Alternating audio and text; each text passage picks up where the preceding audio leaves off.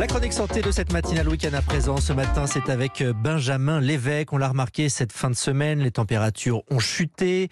Euh, le mercure est très bas ce matin. On l'a vu avec Valérie Darmon. L'hiver est là. Et Benjamin, vous allez nous expliquer que le froid et la peau, eh bien, ça ne fait pas forcément bon ménage. Eh bien non, puisque le froid assèche la peau, la rendant plus fragile. Il y a aussi l'écart de température entre l'intérieur et l'extérieur qui peut provoquer des rougeurs.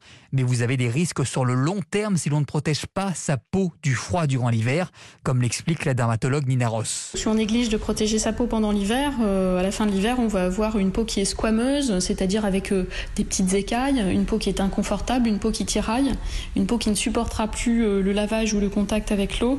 Et pour les femmes, qui utilisent pas mal de cosmétiques, une peau qui ne supportera plus les cosmétiques habituels. C'est pas une maladie grave, mais c'est une grande source d'inconfort. Et puis l'hiver, la peau a tendance à s'épaissir. C'est un phénomène naturel pour se protéger du froid. Vous savez, les chats font des poils, les oiseaux des plumes.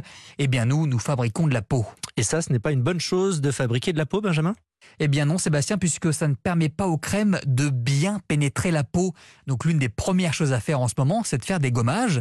Ensuite, une simple crème ne suffit pas, il faut privilégier des crèmes très riches, riches en vitamines et plus grasses, notamment avec des huiles végétales. Mais on peut aussi utiliser des sérums pour apaiser et pour compenser des agressions du froid. On écoute le docteur Nina Ross. Des crèmes très nourrissantes, euh, donc avec euh, la mention euh, peau sèche sur le, sur le packaging. On peut se tourner vers des huiles ou des beurres végétaux pour le soir. En journée, c'est souvent un petit peu gras.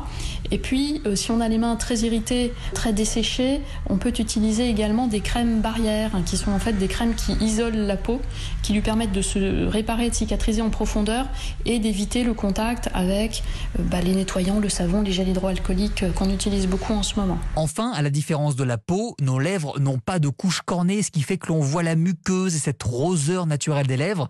Elles vont donc se dessécher beaucoup plus rapidement.